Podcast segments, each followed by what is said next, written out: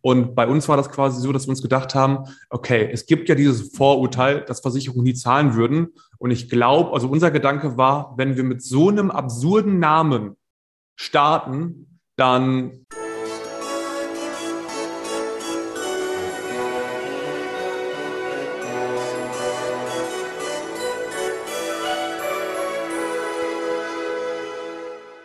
Hallo und herzlich willkommen. Mein Name ist Marco Petersohn und ich begrüße Sie zu einer neuen Folge des Königsmacher Podcasts, dem Podcast der Versicherungsbranche mit den Besten von heute für die Besten von morgen.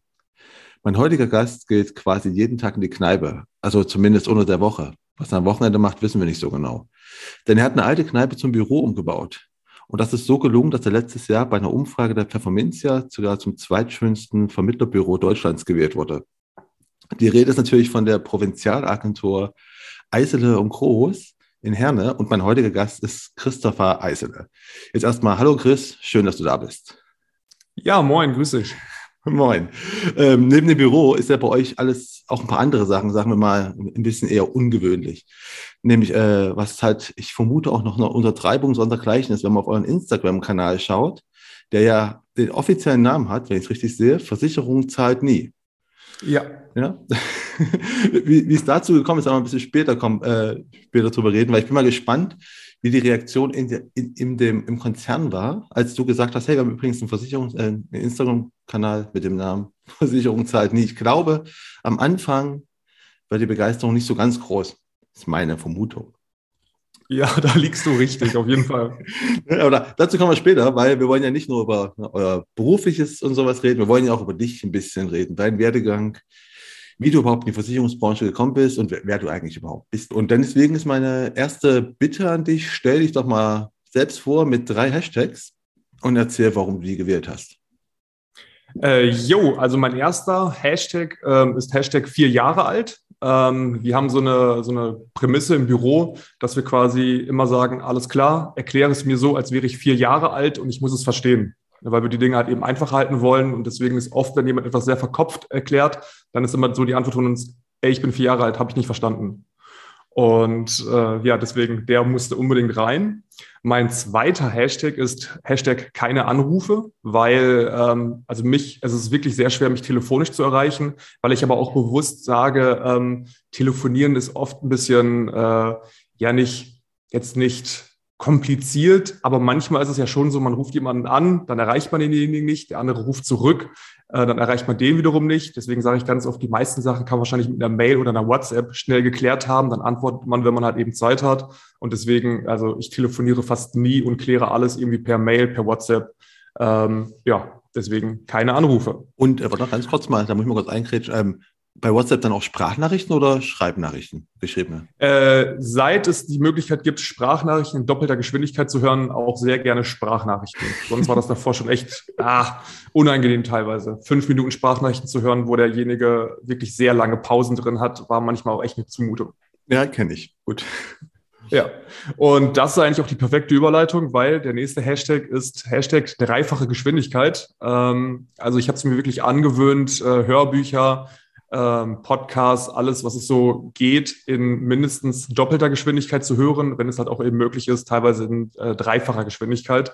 Ähm, ja, so dass es halt manchmal, wenn ich ein YouTube-Video in einfacher Geschwindigkeit gucken würde, schon so ist, so, ah, die reden ja echt langsam. Okay, und wie ist es dann, wenn du Filme schaust abends oder Serien oder so? Wirst du ja wahrscheinlich auch mal gucken. Dann ist es doch wahrscheinlich ja. sehr, sehr langsam, oder? Also. Äh, ja, tatsächlich, da geht's noch. Also ich hatte auch schon überlegt, so fange ich irgendwann an, da in erhöhter Geschwindigkeit was zu gucken. Aber da habe ich gedacht, nee, komm, das ist Unterhaltung, das darf man ruhig genießen. Äh, deswegen in einfacher Geschwindigkeit bisher.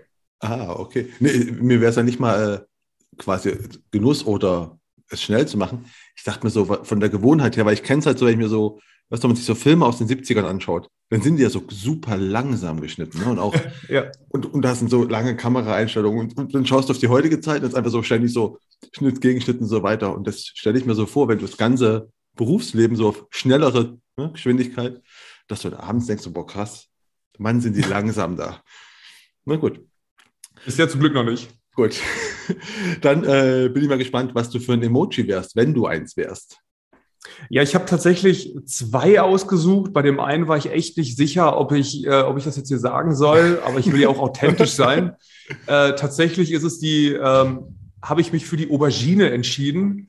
ähm, ja, es hat halt eine doppeldeutigen, doppeldeutige äh, Verwendung eigentlich. Tatsächlich habe ich das irgendwann, das ist schon wirklich uralt, dass ich das verwende, wenn wir in WhatsApp-Gruppen mit Freunden irgendwas abstimmen dann habe ich mir am Anfang Spaß draus gemacht, einfach die Aubergine genommen. Und ähm, ja, mittlerweile ist es halt wirklich so, dass ich jetzt, äh, ich bin jetzt letztes Jahr 30 geworden und Freunde von mir haben mir halt auch wirklich aus Spaß eine Aubergine halt aus dem, ähm, aus dem Supermarkt quasi gekauft, so als Gag.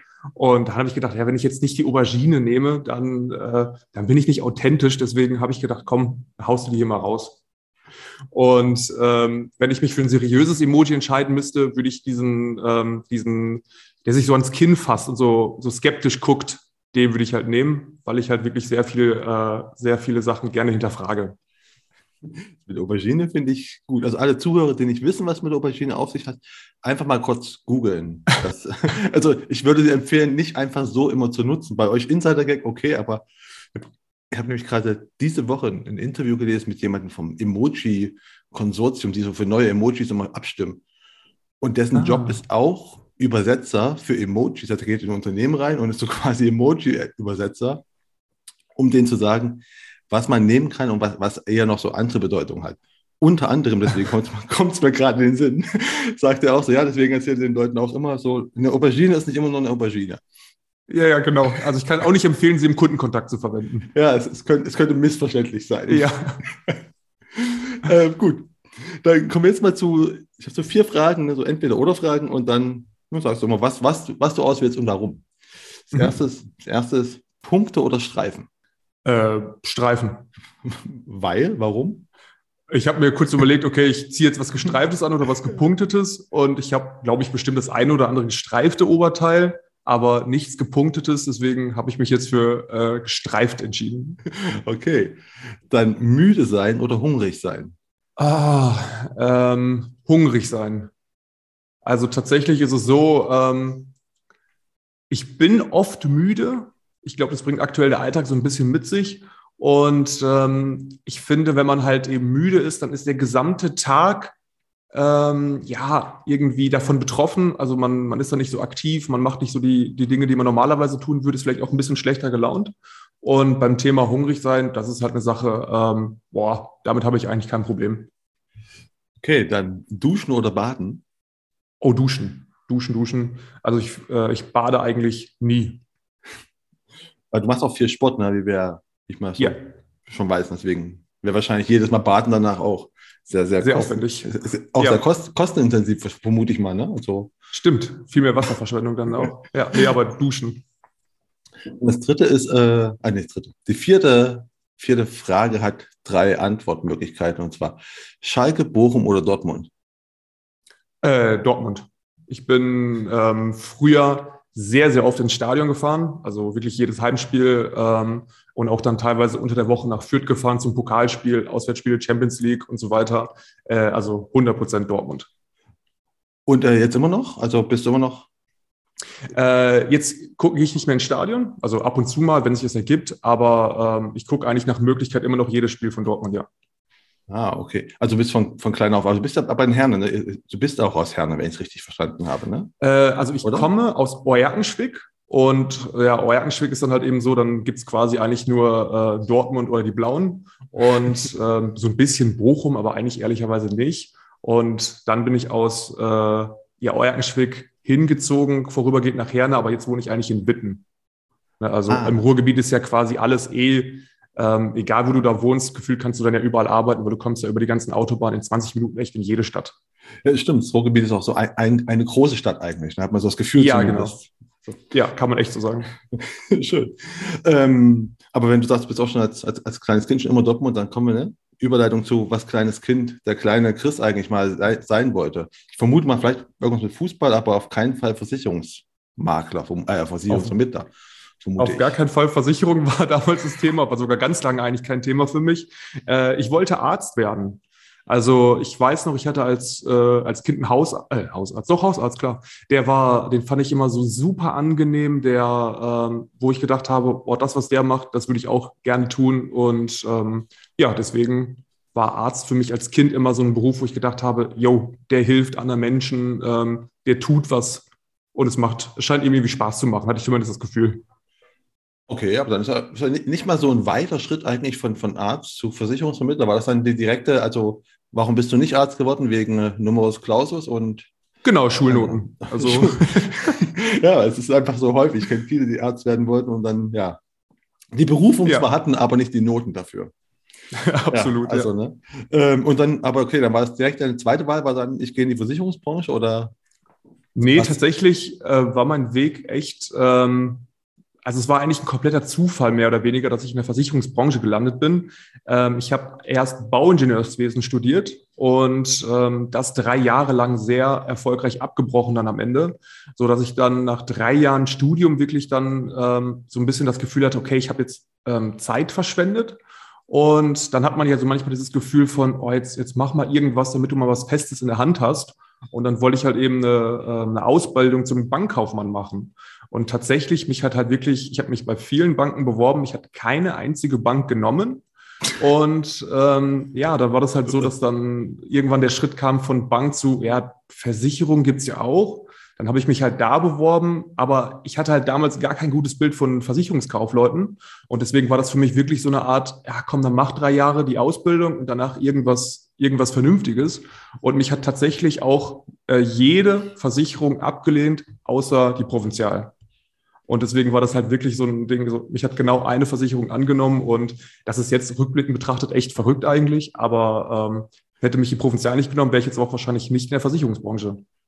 Aber von welcher Zeit reden wir? Wann, wann war das, wo du dich da äh, beworben hast? Also 2014, also ich habe mich 2013 beworben für, die, ähm, für den Start 2014.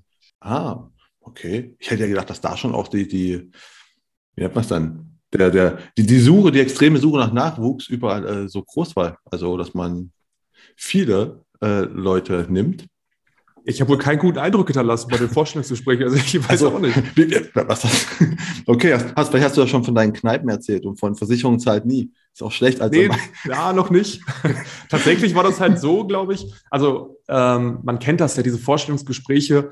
Ähm, da kommen die Leute halt oft hin in Anzügen, ne, auch zu Banken. Und man könnte jetzt, also ich habe ich halt nie gemacht. Ne, ich habe nichts gegen Anzüge, aber so richtig verstehe ich den Sinn halt nicht in unserem Job, den wir jetzt ausüben.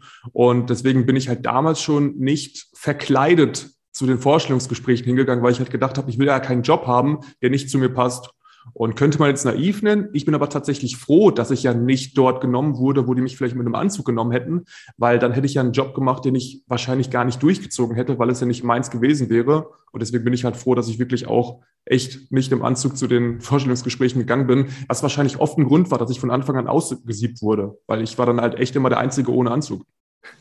Stimmt, aber, aber das ist genau der, das fällt mir auch immer auf. Häufig, wenn man Dinge nicht bekommt, irgendwie Jobs oder sowas, auch früher, wenn nicht, ne, wenn du keine Zusagen bekommen hast oder im Moment findest du es immer schlecht, im Nachhinein merkt man dann so, eigentlich war es ja gut.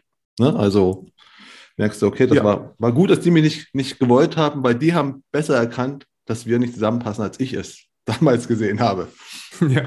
Ne? Okay, also die Provinzial hatte ich also dann genommen. Und dann. Äh, du, ganz genau, ja. Und dann hast du eine ganz normale Ausbildung zum Versicherungskaufmann gemacht, oder? Genau, ja.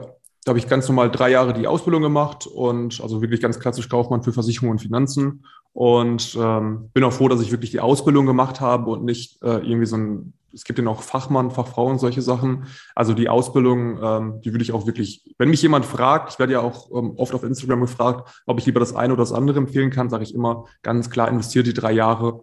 Der Beruf Versicherungskaufmann, der erfordert echt eine Menge äh, Fachwissen auch. Und das lernt man in drei Jahren halt eben besser als in sechs, neun Monaten oder so.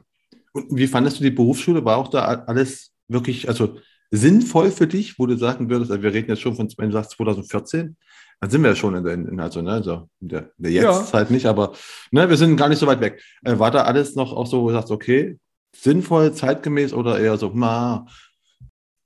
Also wir hatten halt Fächer, wo ich mich halt gefragt habe, ja, okay, ist das jetzt, ist das jetzt, ähm, weiß nicht, Arbeitsbeschaffungsmaßnahmen, also nichts gegen das Fach Deutsch, aber in der Art, wie wir das Fach dort hatten, habe ich da halt eben wirklich keinen Mehrwert gesehen. Ne? Oder ich, ich bin mir nicht ganz sicher, aber ich glaube, wir hatten auch so Fächer wie, ähm, wie Religion oder also auf jeden Fall haben wir teilweise über Religion gesprochen in irgendeinem Fach, wo ich halt gedacht habe, so ja, vielleicht gehört das zu dem Ausbildungsteil in Deutschland, dass man auch solche Fächer mit drin hat, aber ähm, ja, vielleicht so ein bisschen mehr Fokus auf das Thema Versicherung und Finanzen hätte jetzt nicht geschadet, sage ich mal. Aber ansonsten würde ich eigentlich gar nichts gegen die Ausbildung, also ich würde jetzt nicht sagen, die Versicherungsausbildung in Deutschland muss general überholt werden. Was war das Beste in der Ausbildung? Also für dich, also von, von Kursen her? Also wo du sagst, okay, das war so der sinnvollste, für mich beste Kurs. Gibt es da irgendwas oder allgemein? Ja, vielleicht, vielleicht überrascht jetzt den einen oder anderen die Antwort. Äh, wir haben ein Jahr in der Ausbildung in dem Fach, ich glaube, das nennt man, nannte man dann Geschäftsprozesse, ähm, Hausratversicherung besprochen.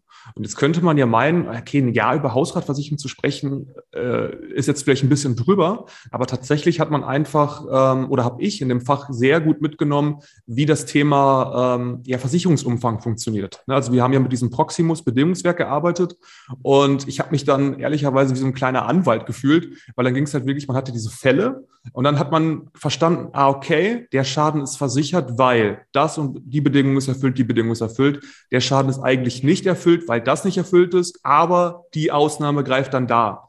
Und so habe ich mich halt wirklich in dieses Buch reingelesen, weil ähm, ja ich das natürlich auch verstehen wollte. Und ähm, ja, das hat mir echt viel Spaß gemacht und hat dann natürlich für die anderen Fächern, die natürlich dann nicht so, also die anderen, also Gebäudeversicherung und so weiter, ist dann ja sehr analog zum Thema Hausratversicherung. Und das hilft mir halt auch heute noch, wenn ähm, ja irgendeine Versicherungsfrage kommt, dann leite ich das immer über die gleichen Punkte her. Und deswegen fand ich das echt ziemlich hilfreich. Okay. Und was hättest du gerne damals in der Schule, also in der Schule, in der Berufsschule gehabt? Was für ein Fach hättest du gerne mit reingenommen, wenn du eins auswählen könntest? Ähm, ja, da würde ich so ein bisschen den Fokus auf Beratungsprozesse legen, ähm, weil tatsächlich ist es so, nach einer dreijährigen Ausbildung, ähm, die Provinzial unterstützt halt wirklich viel mit weiteren Seminaren, aber wenn ich mich jetzt rein auf die Schulausbildung ähm, beziehen würde, fehlt so ein bisschen auch der Punkt, wie zieht man denn eine vernünftige Beratung auf? Weil ich bin ja auch mit vielen Leuten aus der Branche im Kontakt über, über Instagram auch und so. Und man merkt halt wirklich in vielen ähm, ja, Fällen fehlt es an den grundlegenden Dingen, wie man eigentlich dem Kunden mal aufzeigt, ey, das ist deine gesetzliche Situation. Ähm, reicht dir das? Wenn nicht, ja, dann lass uns doch mal drüber reden, wie wir dir da helfen können. Na, und deswegen ist es halt oft auch heutzutage leider noch so eine Art Produktberatung. Ähm, ja, nee, Hausrat, Haftpflicht, Unfall, Rechtsschutz muss ich ja verkaufen. Deswegen versuche ich das einfach anzusprechen, ohne vielleicht mal mit dem Kunden zu besprechen, okay, ist dir überhaupt bewusst, wie deine Absicherung gerade aussieht? Möchtest du denn was ändern? Weil dann ist es viel einfacher, dem Kunden auch zu helfen.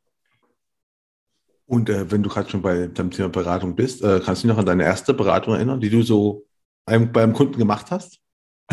Tatsächlich äh, ja, weil es war halt auch wirklich, ähm, ja, also für eine erste Beratung war das halt wirklich so eine Sache, wo ich im Nachhinein auch, ja, ich erkläre es einfach mal ganz kurz. Es war eine Berufsunfähigkeitsversicherung, die habe ich halt im, ich glaube, im zweiten Ausbildungsjahr ähm, verkauft. Und ich habe mich halt sehr gefreut, weil ähm, war halt die erste Versicherung, für mich damals halt eben wirklich die wichtigste Versicherung, halt neben der Haftpflichtversicherung. Und ähm, da habe ich mich halt schon gefreut dass ich das halt eben beraten und verkauft habe. Nur tatsächlich war das dann so, ich hatte ja keine Erfahrung, wie das ist, wenn man so eine Versicherung abschließt und verkauft, habe dann die Gesundheitsfragen alle ausgefüllt, das hat soweit gepasst. Und auf einmal kriege ich eine Info von der Abteilung, ja, Berufsunfähigkeitsversicherung können wir annehmen, aber ähm, wir brauchen einen äh, Zuschlag auf den Beitrag aufgrund des BMIs. Und dann sag mal einer jungen Kundin, mit der du gerade das Thema Berufsunfähigkeitsversicherung geregelt hast, ja, äh, sorry, die Versicherung ist teurer, weil du zu schwer bist. Und im Vorhinein kann man, wenn man das weiß, wenn einem das bewusst ist, kann man das ja schon mal ansprechen oder zumindest, dass es halt nicht aus dem Nichts kommt. Und so war das halt wirklich für mich eine sehr unangenehme Situation, ähm, zu sagen, ja, die Versicherung wird übrigens teurer wegen, ja, BMI. Boah, ist, ich dachte es gerade schon, ist einem Typ, also einem, einem Mann gegenüber wäre es vielleicht noch einfacher, ne? aber einer Frau ist halt nochmal. Ja. Und vor allem wirklich super liebes, nettes Mädel. Und ähm, ja, da tat es halt auch wirklich echt so, ah, schade. Also hätte ich halt, das hätte ich halt gerne vorher gewusst. oder dran gedacht, ich habe es ja gewusst eigentlich. Und, und äh, wie hat, hat sie dann reagiert oder ist dann Ja, sie hat dann quasi nochmal, also so wirklich, so richtig nachgefragt, also weil ich zu schwer bin. Ich so, ja. Und das Gute ist aber, sie hat halt wirklich die Wichtigkeit verstanden, so dass sie es aufgrund ähm, des Zuschlags aber trotzdem gemacht hat. Also das war dann schon so, dass ich, ähm, also dass sie es halt eben gemacht hat, weil sie es verstanden hat. Und da war ich halt doppelt froh, weil ich dann gemerkt habe, ja, okay, sie hat das nicht nur gemacht, weil sie das Gefühl hatte, sie muss es abschließen, weil ich glaube, das wäre in so einer Situation dann einfach zu sagen, ach nee, dann mache ich es doch nicht, ähm, sondern weil sie wirklich für sich verstanden hat, warum das die äh, so eine wichtige Versicherung halt eben ist. Ja, aber das ist super, da hast du wirklich eine gute Beratung gemacht, ne? Also hast du ja wirklich ja. gut erklärt, warum das jetzt wichtig ist und einfach der Preis, das hat ja auch steht in, in der Relevanz, na doch, in, doch Relation immer zu irgendwas, ne? Weil du ja häufig wollen Leute ja nur günstige Versicherungen, um eine Versicherung zu haben und bedenken nicht, ja, was passiert denn, wenn du die yeah. brauchst? Wenn du die brauchst, weißt du, kannst klar, kannst du billige Versicherung irgendwo kaufen oder ne, wenig, wenig bezahlen und dann ja, dann tritt aber das ein, wogegen du dich absichern willst und äh, hast du die ganzen Ausnahmen vergessen. Ja, ganz genau. Ja. Ähm, aber bei dir ist ja die Berufsschule noch, eine, noch ein anderer äh, relevanter Faktor. Ich habe mir ein bisschen über dich vor. Ne? Ich informiere mich ja schon über die Leute, die mhm. ich einlade. Und du hast ja deinen Geschäfts-, also deinen Geschäftspartner, äh, mit dem du ja. einfach die Agentur aufgemacht hast. Ihr habt euch in der Berufsschule kennengelernt, wenn ich es richtig verstanden habe. Ne? Ja, sogar noch streng genommen ähm, war das so, wir haben uns in so einem Kennenlernseminar der Provinzial kennengelernt. Also das war halt, wir hatten so eine Art Einführungswoche, nennt man das. Da werden die ganzen neuen Azubis dann irgendwie für vier, fünf Tage ähm, eingeladen. Da gibt es halt auch die ersten Seminare, man kann sich kennenlernen. Und dort habe ich Pascal dann halt eben kennengelernt. Und ähm, ja, deswegen war das dann quasi so, da haben wir uns halt kennengelernt und ich sag mal jetzt schon vorweg lieben gelernt. Und so, dass wir dann quasi in der Berufsschule dann quasi auch uns direkt zum Start halt äh, zusammengesetzt haben. Und dann hatten wir halt wirklich die drei Jahre in der Ausbildung sehr, sehr, sehr äh, intensiven Austausch ne, zum Thema, äh, ja, wie berätst du, wie berate ich? Und ähm, wir haben halt in unterschiedlichen Agenturen gearbeitet, aber gefühlt habe ich mit niemandem so viel äh, fachlichen Austausch wie mit ihm. Und war euch dann da schon, war euch schon relativ schnell klar, okay, wenn wir fertig sind, machen wir zusammen eine Agentur auf? Oder wie kam das? Äh, nee, nee, tatsächlich nicht. Ähm, tatsächlich war das so, dass wir ähm, schon sehr unterschiedliche Typen sind und so, dass wir auch ähm, schon in Erwägung gezogen haben, das unabhängig voneinander zu machen, weil man auch hinterfragt hat, okay, wie gut kann das vielleicht gehen, wenn man so unterschiedlich ist? Ähm, aber tatsächlich ist diese Unterschiedlichkeit halt wirklich für uns ein mega Vorteil gewesen, so dass wir uns quasi, ich glaube, nach der Ausbildung äh, waren wir zusammen in der Therme und haben uns dann eben die Hand drauf gegeben, egal wer zuerst irgendwie eine Agentur angeboten bekommt, der nimmt den anderen halt eben mit. Ja, und das war deswegen so, ich glaube, 2017 muss das dann gewesen sein, wo wir uns dann die Hand drauf gegeben haben, dass das dann unser Ziel ist. Äh, mit, dann ist natürlich zwei Fragen. Ne? Das eine ist, wenn du sagst, ihr seid so unterschiedlich, in, in welcher Art unterscheidet ihr euch? Also was sind denn die Unterschiede? Und das zweite ist, wer hat von euch zuerst die Agentur angeboten bekommen? Ja, äh, zuerst angeboten bekommen hat die Agentur Pascal. Und ähm, ja, unterschiedlich. Ich bin halt wirklich sehr, sehr Zahlen, Daten, Fakten orientiert. Ähm, ich bin ähm, ja, also ich bin wirklich der Typ, der kommt sehr über Fachwissen in der Beratung, äh, ohne dass ich meinem Kunden natürlich das Fachwissen um die Ohren haue. Aber tatsächlich ist es halt wirklich so, ähm, ja, ich, ich werde halt wirklich bei jeder ähm, fachlichen Frage von vielen Kollegen tatsächlich auch mal angerufen und mal gefragt, wie siehst du das? Äh, Habe ich da einen Denkfehler und solche Sachen? Und bei Pascal ist es halt wirklich mehr die, also man sagt ja über Menschen, wenn sie gut mit Menschen können, ja, der ist ein richtiger Menschenfänger und das ist Pascal halt wirklich. Und äh, ist jetzt nicht so, dass ich jetzt Menschen abstoßen würde, aber ähm, ich kriege halt auch schon manchmal ähm, Feedback, also wir veranstalten ja so Vorträge und dort kriege ich halt manchmal das Feedback gespiegelt, ähm, boah, ich habe mich gar nicht getraut, dich anzusprechen. Und ähm, bei ihm ist es halt wirklich so, er redet dann in jeder Pause mit Leuten, er redet danach mit Leuten und so bin ich halt wirklich mehr der Typ für die Zahlen, Daten, Fakten und er ähm, ja für die Geschichten, mit Leuten reden, äh, ein bisschen zu menscheln. So, das, das ist so ungefähr grob. Aber das ist eine super, wirklich eine super Kombination, ne? Also auch für eine Agentur. Ja. Also. Genau, ja. Ähm, wir sind noch bei der, bei der Ausbildung so ganz kurz. Wer, wer waren für dich so die, die, die größten, relevantesten Mentoren in deiner Ausbildungszeit oder in deiner Versicherungszeit bisher? Gibt es da irgendwelche Leute, wo du sagst, so von denen hast du, meinetwegen fachlich, aber auch, wie man mit, wie man marketingmäßig macht, also egal was so, viel gelernt? Äh, ja, leider nicht so wirklich. Also es gibt natürlich immer mal wieder so Weggefährten, die einen ja die halt, ähm, mit denen man halt Kontakt hatte, mit denen man auch geredet hat, mit denen man auch einen guten Austausch hatte. Ähm, zum Beispiel mein, äh, mein ehemaliger Geschäftsstellenleiter, der Andreas Stemmermann. Das ist halt wirklich einer, der ähm, ist beruflich sehr, sehr, sehr erfolgreich, ähm, gerade auch im Thema, was vermietete Immobilien angeht und so weiter, wo ich mir gedacht habe, ja, das, das ist natürlich schon äh, jemand, wo ich sage, beruflich kann man sich vor dem so viel ab abgucken. Ähm, aber ansonsten so richtig viele würde ich jetzt, würde mir jetzt keiner einfallen, weil man hat dann auch oft das Gefühl, ja, das macht der vielleicht ganz gut, aber man will nicht so sein wie diese Person. Ne, verstehst du, was ich meine? Ja, Weil ja, es ist ja, es ist ja im Leben so viel mehr als nur ähm, die eine Sache, die man vielleicht sieht von einem Trainer oder sonst irgendwas. Und beim Fachwissen ist es halt wirklich so, ähm, ich habe mich selber sehr stark mit dem Ding beschäftigt, weil es für mich selber halt auch eben sehr relevant war, weil ich habe ja gesagt, ich wollte die Versicherungskaufmann-Ausbildung gar nicht machen. Und dann war für mich aber klar, okay, wenn ich äh, ja, Kunden was verkaufen muss, natürlich auch Freunden und Verwandten mehr oder weniger, weil wenn man überzeugt davon ist, dass man einen Mehrwert bietet, kann man ja schlecht sagen, ja gut, aber Freunde und Verwandte nicht. Und deswegen war es für mich immer klar, wenn ich was verkaufe, dann muss ich zu 100 Prozent sicher sein, dass die Sachen, die ich verkaufe, auch wirklich Mehrwert bieten. Und das kann ich aber nur gewährleisten, wenn ich halt wirklich fachlich top bin. Und deswegen habe ich halt wirklich viele Bücher zu allen möglichen Themen gelesen. Und daher kommt bei mir halt eben dieser, äh, dieser fachliche Background. Ähm, deswegen, nee, so richtige Mentoren habe ich nicht. Wenn ich eine Person nennen müsste, die mich wirklich am meisten beeinflusst hat in den letzten sieben, acht Jahren in der Versicherungsbranche, ja, dann ist es aber tatsächlich auch Pascal. Ne? Also ähm, ich glaube, jeder von uns wäre einzeln auch erfolgreich, aber ich glaube, keiner von uns wäre, äh, also ich glaube, keiner von uns wäre alleine so erfolgreich, wie wir es beide zusammen sind. Deswegen habe ich von ihm wirklich eine ganze Menge mitgenommen und ähm, so gerade Zwischenmenschliches, wo ich ihm halt auch wirklich sehr dankbar bin. Ähm, wo du gerade nochmal sagst, du wolltest ja am Anfang da nur mal diese Ausbildung machen und dann wieder weg, ne? Äh, weißt du noch, wann war dir klar, so schlecht ist diese Branche eigentlich gar nicht? War das, war das relativ schnell am Anfang oder war das erst so nach, nach zwei, drei Jahren? Ähm, Boah, nee, das war relativ am Anfang in der Ausbildung. Also relativ am Anfang in der Ausbildung habe ich ähm, gemerkt, ah, wir machen ja doch was Wichtiges.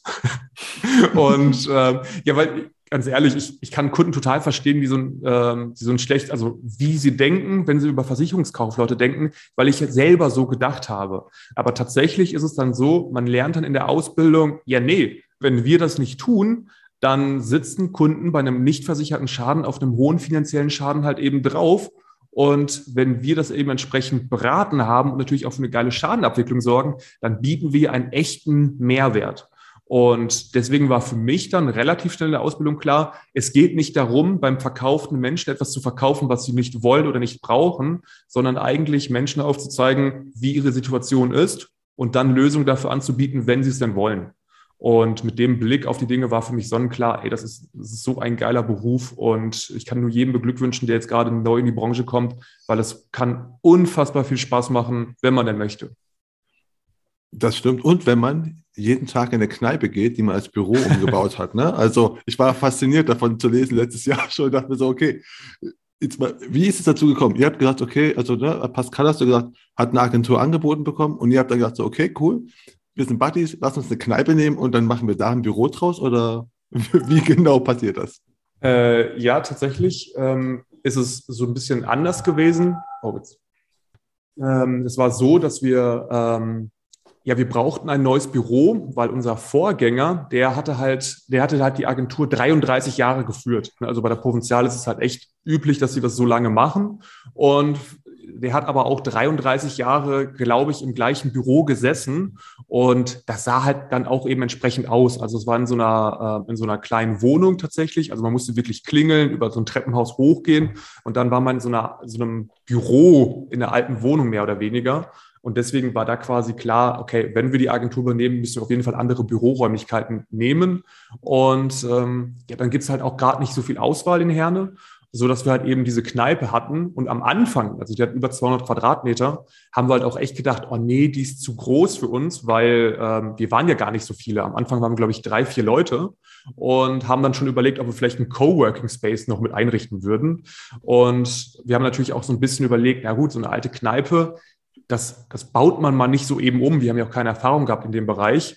Aber wir haben halt auch gesagt, ja, nee, komm, wir wollen was Besonderes haben, wir wollen was Schönes haben, deswegen lass uns das tun. Und ähm, ja, haben halt wirklich gesagt, komm, also die alte Kneipe ist in Herne auch wirklich ein bekanntes Ding. Also wir haben oft Kunden, die kommen rein und sagen, äh, oh, hier habe ich früher mal gegessen, hier habe ich früher getanzt, hier habe ich teilweise meinen Antrag bekommen.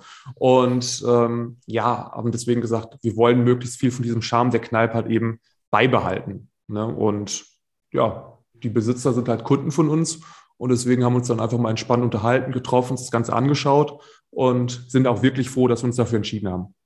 Ähm, aber war klar, ist die Kneipe, dass die Besitzer, die haben also die Kneipe gehabt und wollten die dann, war das allgemein als, als Ladenlokal ausgeschrieben oder war das eigentlich als Kneipe und ihr habt gedacht, so auch eigentlich wäre es cool, wenn wir es als Büro machen oder wie?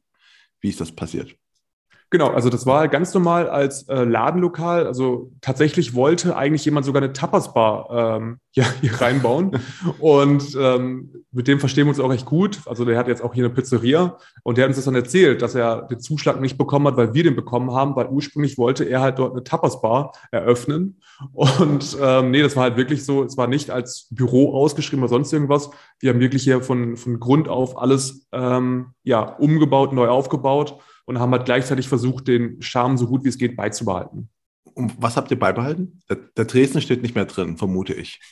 Ja, am Anfang hat man halt wilde Ideen. Ne? Man, man möchte halt wirklich alles Mögliche beibehalten und denkt sich so, ja, hier der Tresen bleibt dann da stehen, dann können wir da irgendwie äh, einen Kaffee zapfen oder sonst irgendwas. Tatsächlich muss man dann auch irgendwann sich ja der Realität stellen.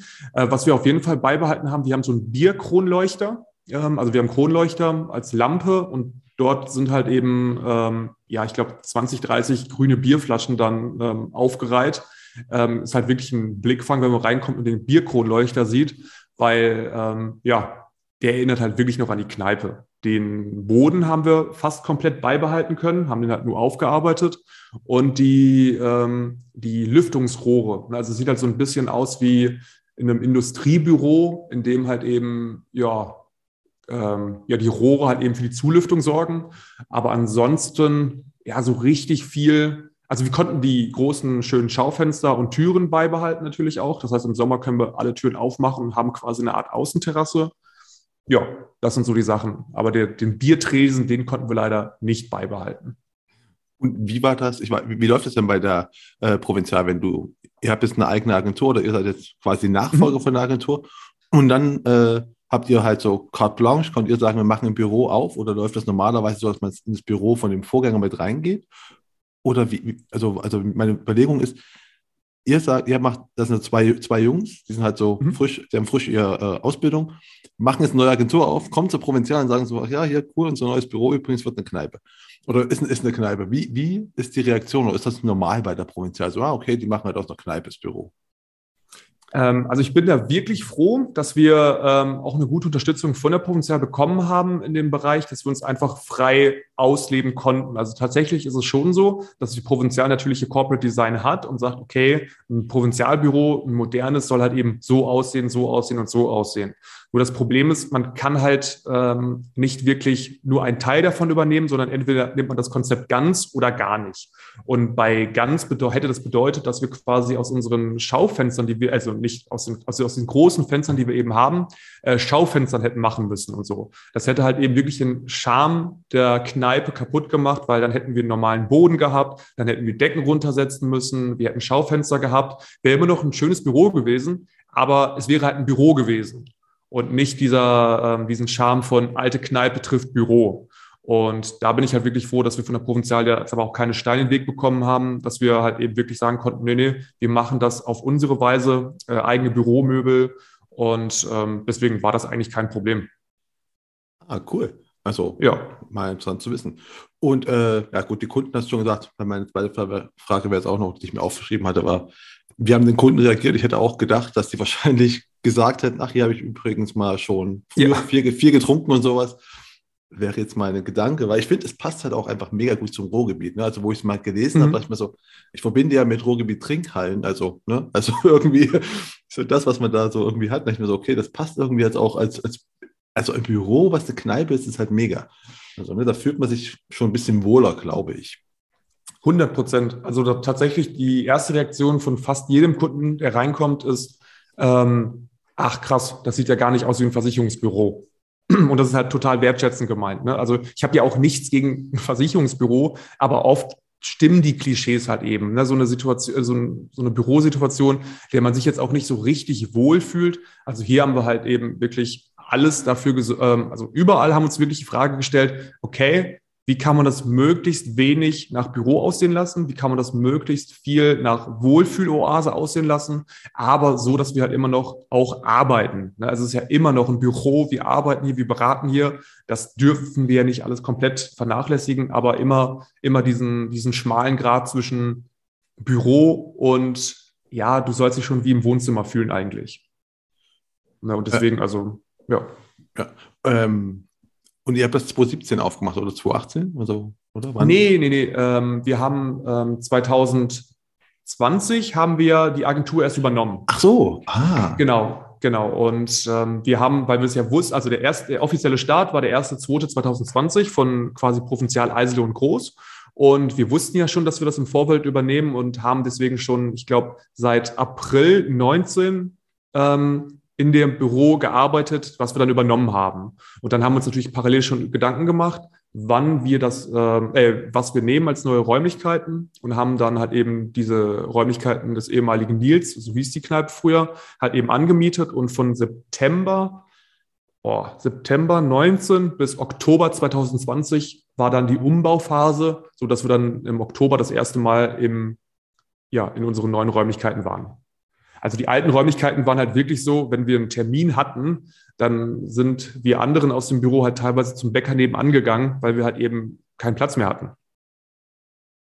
Okay, aber das halt der, ich, ich wollte gerade sagen, eigentlich fand ich auch schon 2017, hätte ich auch schon gefunden, dass es sehr schnell sehr erfolgreich geworden sei, oder sehr, sehr bekannt, sehr, ne, sehr groß. Ja. Und da, das ist ja jetzt noch schneller, als wie ich sagte, weil du hast ja gerade selbst gesagt, am Anfang war es ja nur drei, vier Leute, dachte ja, das Büro vielleicht ein bisschen zu groß oder sowas für uns, ähm, ist es ja nicht mehr aber dann ist er jetzt noch schneller, als ich mir dachte und aufgeschrieben habe. Ja. Ähm, was dann, dann muss ich natürlich noch mehr fragen, was denn euer Erfolgsgeheimnis? Also wie ist das denn so schnell so geworden? Liegt es nur an der Kneipe? Glaube ich jetzt nicht. Nee, tatsächlich ist es, glaube ich, die Art, der, äh, die Art unserer Beratung. Ähm, also 2018 waren ähm, Pascal und ich jeweils die besten ähm, Berater im Bereich Altersvorsorge, Geldanlage, Berufsunfähigkeitsversicherung. Und deswegen hat es auch relativ schnell geklappt, dass wir halt eben die, ähm, die eigene Agentur bekommen haben, weil wir auch wirklich als Kundenberater sehr erfolgreich waren. Und ähm, dann hatten wir halt eben die eigene Agentur und haben natürlich dann auch eigene Mitarbeiter eingestellt.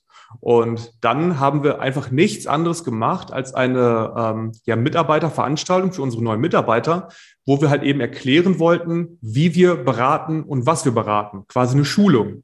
Und die neuen Mitarbeiter in der Schulung sitzen dann da und denken sich, ach krass, das brauche ich ja auch.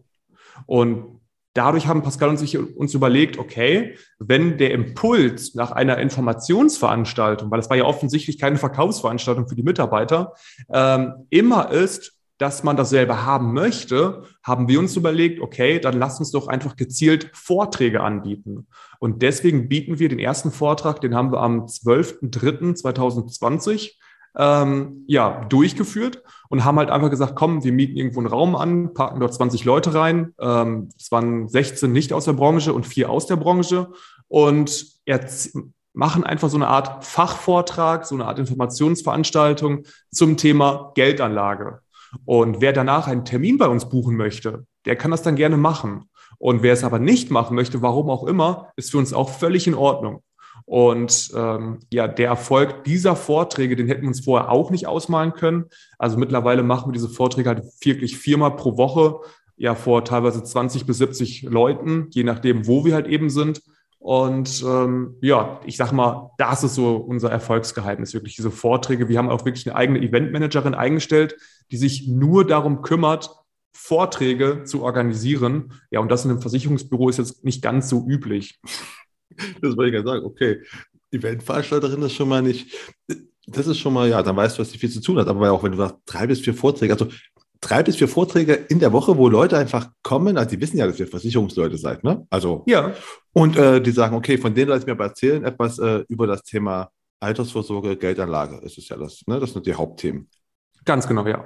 Ihr, ja. Ihr dann, also, aber, aber ist das immer in der Region Herne? Also gibt es da so viele Leute überhaupt, die ständig dann kommen? Oder ist das wie, wie ist euer, um, um, um euer wie heißt denn? Ja, Umkreis? ja das, das, das Absurde ist, unser Link heißt sogar für den Vortrag Vortrag minus Herne. Ähm, und der einzige, die einzige Location, wo es nicht stattfindet, ist gefühlt in Herne, weil ähm, wir haben früher in Herne im Büro das halt eben gemacht. Ne, als wir noch, ähm, also in Corona-Zeiten mussten wir wirklich viele Auflagen erfüllen, ne, dass wir wirklich mit Abständen, Masken und so weiter eben diese Vorträge im kleinen Kreis machen konnten. Und dort hatten wir halt immer wirklich Kollegen aus der Branche, weil ähm, was für uns immer ganz klar war, wir haben kein Mangeldenken. Das bedeutet, wenn Kollegen aus der Branche, der Vortrag ist ja komplett kostenlos, sich den anschauen wollen, dann können die das gerne machen. Und wenn sie davon Sachen für ihre eigene Beratung nutzen können und es hilft, dass die halt eben mehr Altersvorsorge unter die Leute bringen, dann ist das ja etwas, was wir indirekt ja mit äh, ermöglicht haben.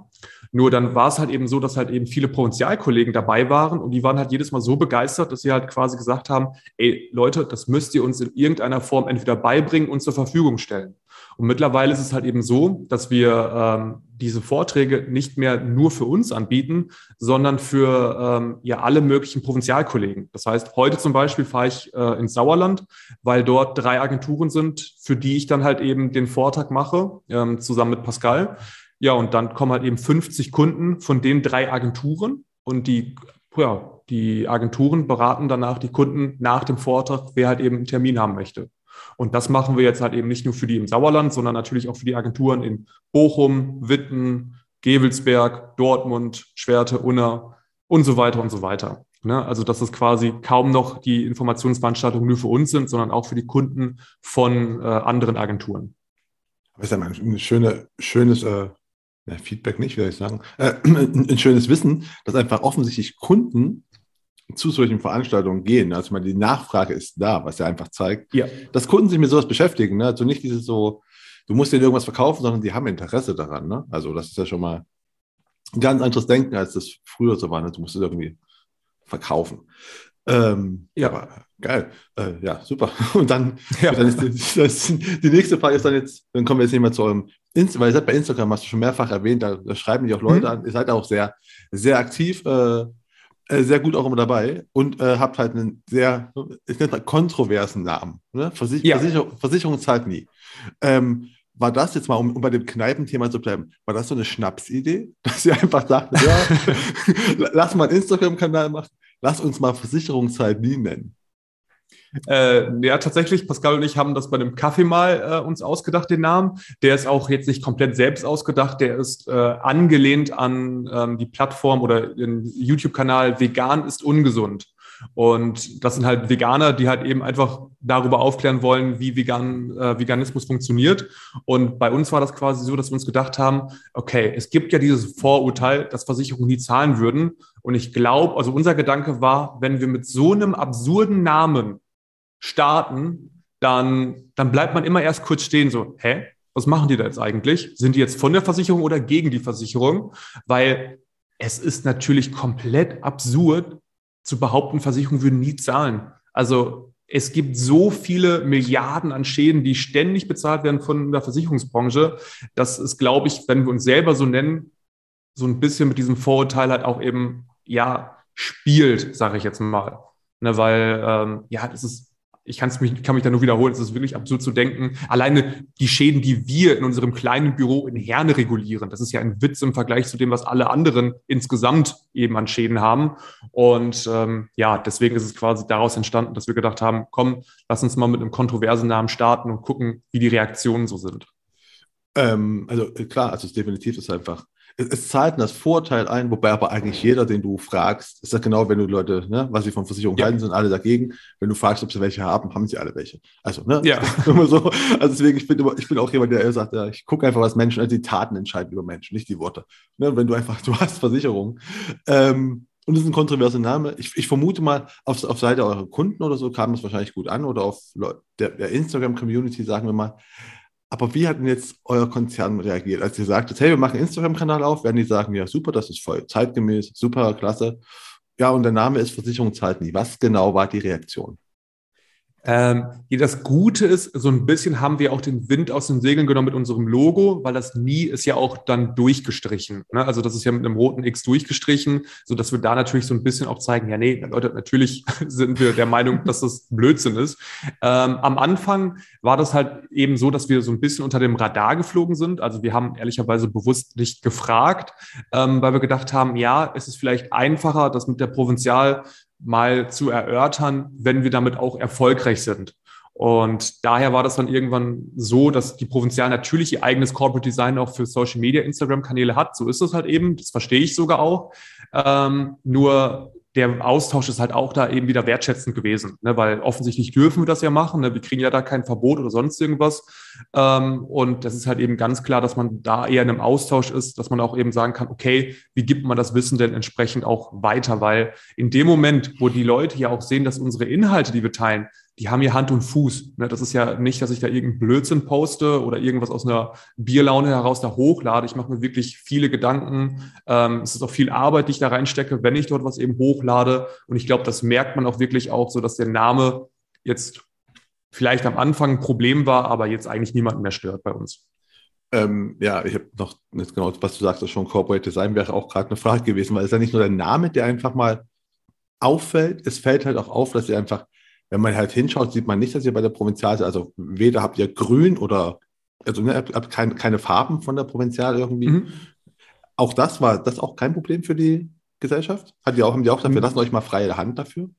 Also tatsächlich, wir haben sogar ähm, so ganz minimale grüne Akzente als Rahmen. Also die sind halt wirklich sehr klein. Also das fällt einem auch wirklich nur auf, wenn man genau hinschaut. Aber ähm, nee, tatsächlich, ähm, das ich glaube, dass man die Farbe dann nicht verwendet, ist dann fast schon egal, wenn man halt eben Versicherungszeit nie heißt. Ne, also wenn man da halt eben schon sagt, ja, komm, alles gut, ähm, dann macht ihr mal, dann ist es dann auch quasi egal, ob wir die Farben verwenden oder nicht. Also zumindest, ja, war das noch nie das Problem, sage ich mal.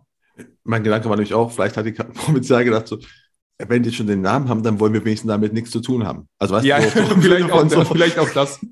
dann, dann, dann lass die Lass da lieber unseren Flügel raus. Ja, ja, genau. Genau, genau. Lass, lass die mal, dann fällt das nicht auf. Das haben wir nichts damit zu tun. Das, das war mein, mein Gedanke.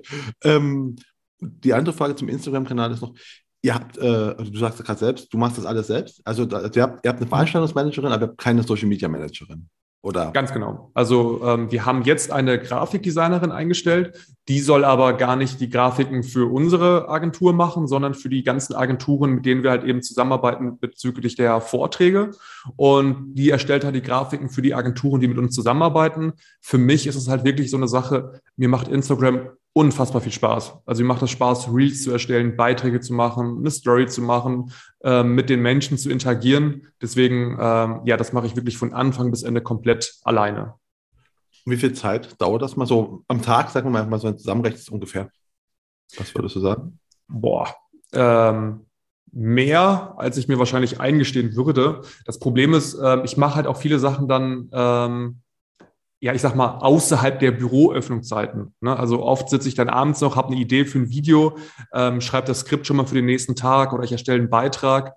Ähm, tatsächlich, also wenn ich an meine, ähm, an meine Bildschirmzeit denke, boah, es ist ein bisschen gruselig, wie viel Zeit ich da reinstecke, aber ich denke mal schon so, ja, boah, zwei Stunden am okay. Tag. Ne? Also kann ich nachvollziehen. Ich habe also für mich ist es auch, man fragt mich halt auch häufig mal, deswegen gleich mal frage ich dich auch gleich mal, mhm. ähm, wie, wie viel Zeit ich da brauche, wo ich denke, es ist halt, ich gehe nicht mehr in Social Media rein, um irgendwas zu machen. Also ich bin halt ja. da. Also es ist einfach so, deswegen ist genau. es halt voll schwer zu berechnen. Und deswegen, aber ja, zwei Stunden würde ich auch sagen. Es ist aber es ist halt keine Arbeit immer, ne? Also es ist halt, man merkt es nicht immer. Ähm, hast du einen Redaktions, ja. hast du einen eigenen Redaktionsplan dir überlegt oder machst du einfach immer so, so aus, aus dem Bauch heraus? Tatsächlich, ich hatte mal einen, den habe ich dann nie verwendet und deswegen ähm, habe ich dann gedacht, okay, vielleicht bin ich einfach nicht der Typ dafür. Bei mir ist es wirklich alles aus dem Bauch heraus. Also manchmal ist es auch wirklich, ich poste am, am Sonntag ähm, ein Gleichnis mit Aktien über, äh, über Blumen und Blumensträuße und denke mir dann am nächsten Tag, ach ja, ist ja Valentinstag, hätte jetzt vielleicht besser gepasst. Ähm, und dann ist das halt eben so. Also nee, tatsächlich. Ähm, kommt das oft immer aus dem, aus dem Bauch heraus. Letztes Jahr hatten wir zum Beispiel überlegt, ob wir eine Art Adventskalender machen und hatten dann wirklich spontan alles dafür gemacht. Aber weil wir halt so spontan waren, haben wir es halt eben dann nicht rechtzeitig hingekriegt und haben es dann halt eben sein gelassen. Aber das ist zum Beispiel so ein Thema, wo ich dann denke, ach komm, da kann man sich schon mal so einen Plan, äh, also eine Erinnerung stellen, dass man damit einfach dieses Jahr ein bisschen frühzeitiger anfängt, aber ohne Redaktionsplan. Ähm, und ähm, wenn du schon keinen Redaktionsplan hast, hast du zumindest eine Zielgruppe irgendwann definiert oder habt ihr allgemein für eure äh, Agentur, als ihr gestartet seid, euch mal hingesetzt, sagt, okay, unsere Zielgruppe oder wen, wen wollen wir ansprechen? Habt ihr das irgendwie so strategisch angegangen oder? Äh, Nee, also ich weiß, wie wichtig eine Zielgruppe beim, beim Thema Marketing ist, aber wir haben halt wirklich keine, ähm, weil wir halt wirklich in so einer, in so einer Luxussituation sind. Also es ist halt wirklich so, dass ich mich ja gar nicht aktiv darum kümmere, Kunden zu gewinnen, sondern ich mache halt einen Vortrag und dort haben sich halt eben Menschen eingetragen ähm, über unsere Instagram-Seite, die halt eben Kunden werden wollen, weil sie halt erst zum Vortrag kommen und danach melden sie sich halt zum Termin an. Und deswegen ist es halt wirklich so, dass wir das Thema ähm, ja, Zielgruppe bisher gar nicht gespielt haben, weil ja wirklich in so einer komfortablen Situation sind, dass wir halt eher zu wenig Mitarbeiter haben für die Kundenanfragen als zu wenig Kundenanfragen. Und ähm, deswegen haben wir uns damit bisher noch nie beschäftigt. Ah, seid ihr also auf, auf der Suche als nach Mitarbeitern? Also ja, so ja, euer, ja. Wie macht also geht das auch über Instagram? Ist da auch was dein, dein Plan oder euer Plan so, okay, wir wollen eh Leute da über die neuen Kanäle erreichen oder macht ihr das so klassisch über Anzeigen. Ja, also tatsächlich, ich mache das ab und zu, aber nicht, also nicht gut. Also wenn man, äh, wenn ich meinen eigenen Anspruch an meine äh, Stellenausschreibung über Social Media mir anschaue, dann, dann ist es auf keinen Fall gut. Ähm, ich habe ähm, zum Beispiel unsere neueste Mitarbeiterin, die sich jetzt um das Thema Immobilienfinanzierung kümmern wird, die habe ich ähm, über äh, hier, wie heißt die Seite, Indeed ähm, ganz normal eine Anzeige geschaltet. Und da muss man sagen, Werbung funktioniert halt, ne, weil diese, diese Ingrid-nervige Werbung, die hatte ich halt im Kopf. Und ja. habe deswegen auch wirklich da die Stellenausschreibung ähm, ja hochgeladen. Und die Sabine hat sich halt ähm, ja dann gemeldet. Und ich bin wirklich sehr froh, dass wir sie gewinnen konnten. Und über Social Media hätte ich sie, glaube ich, nicht gefunden. Deswegen, ich glaube, da einfach mehrere Wege zu begehen, ist, glaube ich, nie ein Problem. Also sollte, wäre nie ein Nachteil, glaube ich. Äh, Werbung funktioniert definitiv. Also man kann über, nerv, über die nervige Ingrid halten, ja. was man will. Aber ist genau wie auch ne, die nervige Check24-Familie. Ja. Also ja, genau. Nerven kann fun funktioniert. Ne? Also es geht auf die Nerven und man merkt sich irgendwann so. Ähm, ja, genau. Also, aber warum meinst du, hättest du über Social hast du oder andersrum, hast du über Social Media auch schon Mitarbeiter gefunden oder ist es eher für euch gar nicht so der richtige Kanal? Ähm, nee, ich muss mal kurz überlegen, aber nee, ich glaube tatsächlich, ähm, nee, über Social Media glaube ich noch keine. Ich hoffe, jetzt sitzt hier gleich keiner bei mir im Büro und sagt, hä, was war mit mir? Aber ähm, nee, also unsere Eventmanagerin, die Martha, äh, die war zum Beispiel bei einem Vortrag und ähm, die war nach einem Vortrag dann im Kundentermin und hat dann gesagt, ja doch streng genommen über Social Media, weil sie hat dann gesagt, sie hat die Story gesehen, die ich hochgeladen habe zum Thema Eventmanagerin und hat halt, äh, hat halt dann darüber eben den Kontakt auch dann gesucht. Also da könnte man vielleicht argumentieren. Über Social Media ist sie dann erstmal darauf aufmerksam geworden, dass wir auch in dem Bereich suchen. Ah, nee, aber ich hätte ja gedacht, dass einfach, das ist bei euch alles so, weiß ich, hip cool, also, ne, also andersartig mhm. rüberkommt und dass dann einfach automatisch schon Leute, also ohne dass ihr sucht, sagen, das ist eigentlich mhm. eine coole Agentur, will ich hin. Hätte ich jetzt mal so gedacht, aber. Ja, tatsächlich ist das auch so, aber dann haben wir zwei Probleme, weil einerseits sind halt auch viele Leute dabei, die halt wirklich aus, ähm, ja, die ein bisschen weiter entfernt äh, anfragen und ich, ich mag, also ich eröffne, ähm, also ich liebe Homeoffice und ich stelle es ja auch jedem zur Verfügung, ähm, aber so ein bisschen Teil des Teams vor Ort zu sein, finde ich dann schon wichtig. Ähm, und die andere Sache, es melden sich halt wirklich auch viele, viele, viele aus der Provinzial. Und ich weiß, es ist ja jetzt kein Abwerben logischerweise, wenn sich jemand bei uns bewirbt, aber tatsächlich versuche ich halt auch dann nicht, äh, weil es sind ja alles Kollegen, die ich in den meisten Fällen halt auch schätze, ähm, versuche ich da natürlich auch niemanden ähm, von Mitarbeitern wegzunehmen. Ne? Also deswegen sind wir da, was Mitarbeiter aus bestehenden Agenturen angeht, halt eben doppelt und dreifach vorsichtig und reden auch lieber nochmal vor mit dem Kollegen, so dass wir da halt eher äh, im Vorfeld viele Menschen, äh, viele Bewerber aussieben. Ah, okay. Ähm, ich habe ja eine Frage, was ja, ist ja auch immer, ne, ich frage ja Leute immer nach den größten Miss, Miss, äh, Misserfolgen. So, bei euch klingt das ja alles so, so mega Traumgeschichte. Ne? Also so, ja. da sich gefunden in der Ausbildung, dann zusammen eine Agentur aufgemacht, in eine, in eine Kneipe eingezogen. Jetzt macht man Vorträge und alles ist wunderbar. Aber es gibt ja bestimmt auch auch, auch ihr werdet Misserfolge gehabt haben. Vermute ich jetzt mal ganz, ganz stark. Fällt dir da irgendwas ein, wo du sagst, okay, da habe ich einfach mal voll aufs falsche Pferd gesetzt oder irgendwie, da haben wir einen Fehler gemacht, haben aber daraus was gelernt? Gibt's da ja, da ist ja auch, da ist ja auch immer die Sache, wie definiert man dann Misserfolg? Ne? Weil ähm, nur weil etwas ja nicht funktioniert hat, würde ich es ja noch nicht mal als Misserfolg bezeichnen. Äh, tatsächlich ist es wirklich so, wenn man mich vor zwei Jahren gefragt hätte, dass wir das, was wir gerade tun, in der Form tun, hätte ich halt gesagt, nee, das ist, das ist nicht möglich. Und ähm, aber wenn ich an Misserfolge denke oder etwas, wo ich mich halt, äh, ich sag mal, kolossal geirrt habe, dann würde ich tatsächlich sogar äh, Versicherungszeit nie als Beispiel nehmen. Weil am Anfang ist es so, ich habe wirklich sehr, sehr viel Zeit und Arbeit reingesteckt. Also ich habe wirklich, wenn man sich die ersten Beiträge von mir anschaut, muss man jetzt weit scrollen, aber da findet man halt wirklich ähm, Beiträge, wo ich halt Quellen recherchiert habe, wo ich mir ähm, Statistiken angeschaut habe, wo ich aufwendige, also für mich, ich bin ja kein Grafikdesigner, für mich aufwendige Grafiken erstellt habe, wo ich teilweise so gigantisch lange Texte in dem Beschreibungstext geschrieben habe, dass ich teilweise in den Kommentaren weiterschreiben musste, ähm, weil ich halt gesagt habe, ich hau jetzt hier die fachlichen Infos, die ich, alles, was ich an Fachwissen habe, hau ich da jetzt in so einen Instagram-Beitrag rein und habe dann festgestellt, ah, okay, das zieht ja nur Kollegen aus der Branche an.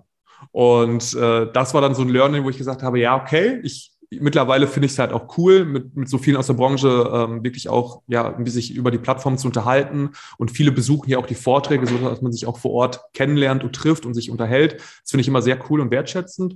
Ähm, aber tatsächlich war ja Versicherungszeit nie auch schon dafür gedacht, Kunden zu gewinnen. Und deswegen bin ich dann von der, äh, von der Art der Beiträge dann weg von diesem tiefen Fachwissen hin zu ja, unterhaltsamen Inhalten gegangen, die halt quasi dann spielerisch dann aufzeigen sollen, so was ist ein Zinseszinseffekt, warum ist eine Berufsunfähigkeitsversicherung wichtig und so weiter. Ne, deswegen, ja, Misserfolg, die aufwendigen Beiträge zu Beginn und das Learning, ja, überleg halt, was deiner Zielgruppe gefällt.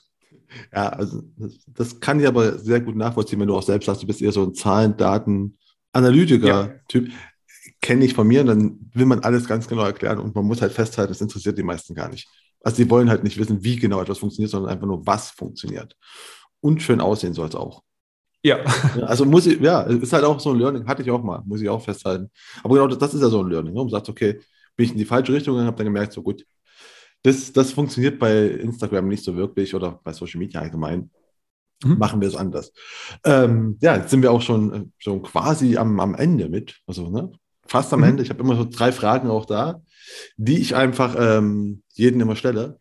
Und zwar das eine ist schon mal, was für ein Tipp kannst du denn, äh, oder was für ein Tipp, für einen Ratschlag hast du am Anfang von deiner Karriere bekommen, in deiner Ausbildung vielleicht noch, der dir heute immer noch hilft?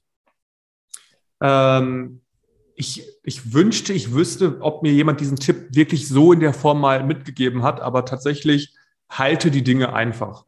Also ähm, halte die Dinge einfach ist wirklich das, wo ich sage, mehr Mehrwert kann man eigentlich gar nicht fürs gesamte Leben eigentlich mitgeben als mach's nicht zu kompliziert, halte die Dinge einfach. Weil unsere Vorträge, ich leite immer mit einem Zitat von Albert Einstein ein und sage immer, ähm, wenn du es nicht einfach erklären kannst, hast du selber nicht gut genug verstanden. Und wir alle kennen die Experten, die sich hinter Fachbegriffen verstecken und dann sitzen da Leute, die immer mit dem Kopf nicken und zustimmen. Eigentlich haben sie aber kein Wort verstanden. Und das sind dann absurde Situationen, dass man dann einen vermeintlichen Experten hat, der sich hinter Fachbegriffen versteckt, aber keiner hinterfragt die Fachbegriffe, weil man so tun möchte, als hätte man es verstanden. Und ähm, ja, deswegen ist es für mich ganz klar in Beratungen, aber auch in Fachschulungen, lass die Fachbegriffe weg, bleib einfach, halte die Dinge einfach und ähm, die Leute verstehen dann auch wirklich, was du dort rüberbringen möchtest. Ist ja quasi ne, dein Hashtag äh, für Vierjährige ja. war es doch, ne? Genau, also. Genau. Es ist auch super, wobei ich Vierjährige schon hart finde. Ich hätte, ich hätte wahrscheinlich so achtjährig oder so gesagt, aber zumindest, also es stimmt. Also ne, Fachbegriffe äh, sind eigentlich nur da zum Posen häufig, also nicht da zum Verstehen. Ja. Äh, ja, aber was für einen Tipp hättest du denn gerne am Anfang der Karriere gehabt, den du jetzt quasi selbst erarbeiten musstest in den letzten Jahren? Was Boah, ich wünschte, ich wünschte, man hätte mir zu Beginn 2014 in einfach erklärt, wie Aktienfonds funktionieren. Weil tatsächlich ist es so, ähm, ich erkläre ja meinem Kunden gerade nichts anderes als früh zu starten, Zeit ist Geld, Zinseszinseffekt braucht Zeit. Hätte man diese Info in einfach so rübergebracht, dass ich 2014 schon verstanden hätte, dann hätte ich ja zu Beginn meiner Ausbildung schon mal klein starten können. Und es wäre ja für mich ein immenser Vorteil gewesen. Also erstmal für mich, für meine persönlichen Finanzen ja quasi auch, aber natürlich auch, weil ich das meinen Kunden von Anfang an hätte mitgeben können. Weil fängt man beim Thema äh, Altersvorsorge, Geldanlage halt eben drei Jahre später an, ja, dann macht das schon einen Unterschied. Und deswegen, das hätte ich gerne von Anfang an, ja, dass man mir das erklärt hätte. Und auch einfach. Ne? Ja, in einfach bitte. genau. Ähm, ja, und die letzte Frage, du hast schon gesagt, du hast, du hast super viele Bücher schon immer gelesen. Mhm. Ähm, welche drei Bücher kannst du denn empfehlen, die man so mal gelesen haben sollte und warum? Ja, ähm, das allererste Buch ähm, ist tatsächlich Factfulness. Ähm, das ist ein Buch, da geht es quasi um Fakten. Jetzt habe ich ja schon gesagt, ich, ich, liebe Zahlen, Daten, Fakten. In dem Buch geht es aber quasi darum, man hat ja manchmal das Gefühl, auch wenn man jetzt zum Beispiel an den Russland-Ukraine-Konflikt denkt und so weiter, dass es der Welt immer, immer schlechter geht. Und natürlich ist das jetzt keine coole Situation da, was da gerade passiert, logischerweise. Aber wenn man sich in diesem, wenn man sich das Buch mal durchliest, beziehungsweise ich habe es halt gehört, ähm, dann merkt man aber auch, wie überall auf der Welt es halt eben besser wird, besser geht. Und es ist ja wie bei Versicherungen. Es wird ein Schaden nicht bezahlt, warum auch immer erstmal. Ähm, der wird dann in den Medien groß, ja, ja, hochgehalten. Aber die ganzen Schäden, die bezahlt werden, das interessiert ja niemand. Das ist ja normal. Und ähnlich ist es beim Buch Factfulness, weil da geht es halt wirklich darum, ja, man hat das Gefühl, es wird nur über schlechte Sachen berichtet, aber es gibt so viele schöne Sachen, so viele Sachen, die besser funktionieren. Und das Buch hat mir ein unfassbar schönes Gefühl, einen schönen Blick auf die Welt gegeben. Deswegen, das Buch kann ich wirklich empfehlen. Kann ich auch nur, habe auch gerade neulich äh, mit Alexander Wild, der hat auch das genau das Buch vorge äh, empfohlen, weil ich finde es auch ein großartiges Buch, was einfach es nimmt uns von unserer kleinen, kleinen Sicht, die wir haben, ne, einfach ein Stück zurück und sagt so, ey, schau dir mal so die letzten 200, 300, 400 Jahre an. Ja. Und dann, dann siehst du so, es geht uns halt faktisch besser, ne? auch wenn ich selbst dann sage, ja, aber ich habe jetzt, was weiß ich, ne? heute ist es nicht schön gewesen, das Wetter ist schlecht, was weiß ich denn. Ne? Ähm, ja. Das nehmen wir einfach immer hin und denken, das ist voll schlimm, aber die ganzen Sachen, die einfach wirklich faktisch besser sind. Und deswegen kann ich, das ist auch eins von meinen Mitlieblingsbüchern, kann ich auch immer nur empfehlen. Sehr schön. Bin ich auf die zwei ja. anderen mal noch gespannt. Äh, ja, das andere Buch ist Die Entscheidung liegt bei dir. Ähm, tatsächlich ist es halt eher so eine Gefühlssache, warum ich das Buch empfehle, weil zu oft ja, verstecken wir uns hinter Ausreden. Wir kommen zu spät, äh, sorry, ich konnte nichts dafür, die Ampel war rot oder, oder das oder das. Unterm Strich geht es in dem Buch eigentlich darum, dass es in deiner Macht lag, du hättest ja einfach noch früher losfahren können, um es einfach mal einfach rüberzubringen, weil wir verstecken uns zu häufig hinter Floskeln, die unsere eigene, ähm, ja, ich weiß nicht, wie ich das denn einfach jetzt rüberbringen soll. ähm, zu oft sagen wir, ich konnte nicht, dabei wäre die ehrlichste Antwort gewesen, ich wollte nicht. Und das ist halt eben so eine schöne Sache. Dieses Buch, wenn man es sich durchliest, es führt einem vor Augen, ja, in den meisten Fällen war es deine eigene Entscheidung, wenn das nicht funktioniert hat, wenn das nicht funktioniert oder das nicht funktioniert hat. Das führt aber eben im Umkehrschluss dazu, dass du halt eben auch bewusst Verantwortung für Sachen übernimmst und dann merkst, ah, okay, ich kann es ja beeinflussen. wenn jemand zu spät zu einem Treffen kommt und sagt, sorry, ich, es ging nicht vorher, ähm, und derjenige sich fragt, okay, angenommen, du hättest jetzt eine Million Euro bekommen, wenn du pünktlich gekommen wärst, hättest du es geschafft, pünktlich zu sein? Wahrscheinlich ja, weil er dann einfach eine Stunde vorher losgefahren wäre, um auf Nummer sicher zu gehen. Und dort ist es halt wirklich so eine Sache, wo man halt eben sagt, ja, es ist, du hast es halt in Kauf genommen, nicht pünktlich zu kommen, was ja auch nicht schlimm ist, aber halt eben diese Floskeln, ich kann nicht, wird zu häufig verwendet, wenn man eigentlich meinte, äh, es war mir nicht wichtig genug, ich wollte nicht und ähm, ja. Na, oder auch, ich glaube, im Buch starten die auch damit, ähm, ich würde jetzt gerne in Urlaub, ich kann aber nicht. Ja, doch, du kannst. Du willst aber nicht, weil du halt deine beruflichen Verpflichtungen gerade über diesen Wunsch stellst. Und ja, deswegen Factfulness, äh, Factfulness, die Entscheidung liegt bei dir, kann ich nur empfehlen, weil es gibt uns allen wieder so ein bisschen mehr Macht in unsere eigenen Entscheidungen zurück. Okay, und das dritte? Äh, das dritte ist, glaube ich, so das erste Buch, was ich zu dem Thema ähm, Persönlichkeitsentwicklung, persönliche Weiterbildung in diesem Bereich gelesen habe, ähm, weil tatsächlich bis zu diesem Buch hatte ich echt ein komisches Bild von Büchern oder auch von Fachliteratur und so weiter, weil ich gedacht habe, ja, nee, Persönlichkeit hat man, die kann man nicht entwickeln. So ganz blöd gesagt quasi. Ähm, und das war halt wirklich Rich Dad, Poor Dad. Und Rich Dad, Poor Dad, ich weiß, es ist gefühlt abgedroschen, wenn man dieses Buch empfiehlt, aber es war das allererste Buch, was ich gelesen habe, was mir vor Augen geführt hat, okay, der erzählt da ja keine krassen Sachen. Ne, also der erzählt ja wirklich so banale Dinge, die ich aber das erste Mal verstanden habe, wie viele Fehler ich davon selber gemacht habe, wie einfach es aber ist, diese Fehler nicht zu tun. Und mit diesem Buch, also das Buch ist jetzt an sich für meinen, ähm, also jetzt nicht vom Wissensstand oder so, so unfassbar wichtig gewesen, aber es hat halt in mir ausgelöst, okay, diese Bücher, die stecken voller Wissen, Wissen, was du anwenden kannst, Wissen, was du deinen Kunden auch weiter vermitteln kannst. Deswegen ganz klar, Rich Dad, Poor Dad war für mich einfach wirklich aufgrund der Einfachheit, wie es geschrieben ist, ein absolut, ja, absolut wichtiger Faktor für mich. Ist auch ein gutes Buch und du hast recht, das haben schon mehrere empfohlen, aber das heißt ja nicht, dass das schlecht ist, sondern das zeigt ja nur, wie gut das Buch ist. Ne? Also ich meine, wenn das mehrere Leute in ihre Top 3 nehmen, dann heißt das ja was für das Buch.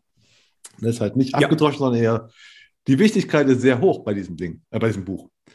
Äh, ja, aber ein schönes Buch kann ich auch nur empfehlen. Und äh, damit sind wir jetzt auch schon am Ende. Und ich fand es auch ein, ein sauschönes Gespräch. Es war echt super interessant.